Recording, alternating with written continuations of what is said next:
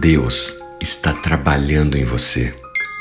Da série Uma Vida com Propósitos, do pastor Rick Warren, a palavra de Deus nos diz no livro de Filipenses, capítulo 2, versículo 13, que Deus está trabalhando em você, dando-lhe o desejo e o poder de fazer o que lhe agrada. Não importa o que você vai enfrentar na próxima semana, você não vai enfrentar sozinho. Deus está com você ele está em você e ele é por você. É isso que o livro de Filipenses nos traz, no seu capítulo 2, versículo 13. Deus está trabalhando em cada um de nós, dando-lhe o desejo e o poder de fazer o que lhe agrada. Deus está trabalhando em você. A palavra trabalhar vem da origem grega, da palavra energos, da qual também vem a palavra energia. Ou seja, Deus é o condutor de energia em nossas vidas. Você não está apenas usando de força de vontade.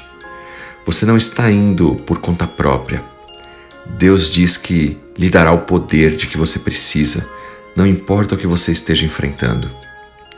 Ele não está apenas em você, mas ele também está com você. A Bíblia nos diz no livro de João, capítulo 14, versículos 18 a 20. Não os deixarei órfãos, eu virei para vocês. Naquele dia você vai perceber que eu estou no Pai e o Pai está em mim e eu estou em vocês. O próprio Jesus Cristo nos dando essa promessa. E que grande promessa! A Bíblia diz que Cristo está em cada um de nós. Você está protegido por Jesus Cristo e selado com o Espírito Santo de Deus. Isso significa que para o inimigo tentar chegar até você, ele precisa enfrentar a Trindade.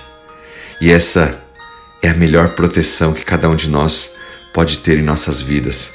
Saber que Deus está em nós, está cuidando de nós, através do seu Santo Espírito, através de Jesus Cristo, pela graça, misericórdia e bondade do nosso Deus.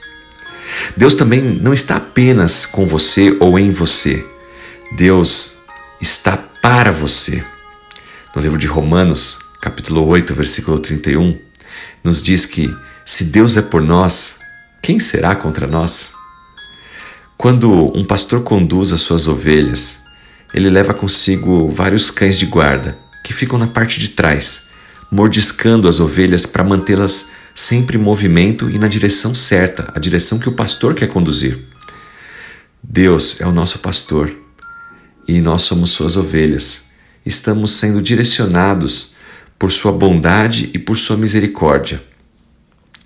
Deus dá a cada um de nós o que nós não merecemos, porque Ele é bondoso. E da mesma forma, muitas vezes Ele não nos dá aquilo que nós merecemos ou gostaríamos, porque Ele é misericordioso e Ele nos conhece mais do que nós mesmos.